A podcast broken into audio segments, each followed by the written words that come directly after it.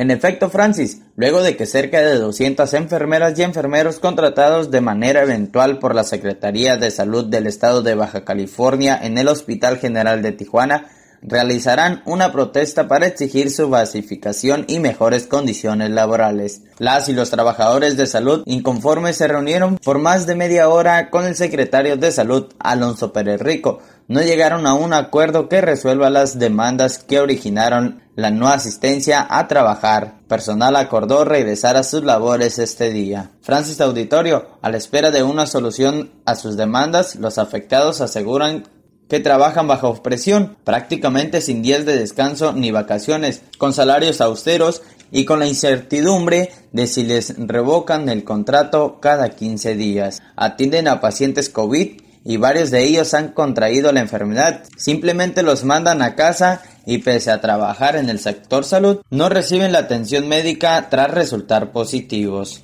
En su momento, el paro laboral fue desaprobado por el titular de la Secretaría de Salud, quien externó que desconoce si se les descontará el día a los faltantes. Por su parte, el gobernador ignoró la manifestación, ya que según reportes el mandatario morenista pasó de frente y a toda velocidad con las torretas y las luces estrambólicas de los vehículos prendidas. Le preocupó más llegar a su transmisión diaria que atender a esta parte del personal de enfermería. Mi reporte hasta aquí. Para Hace Noticias, Brian Gutiérrez.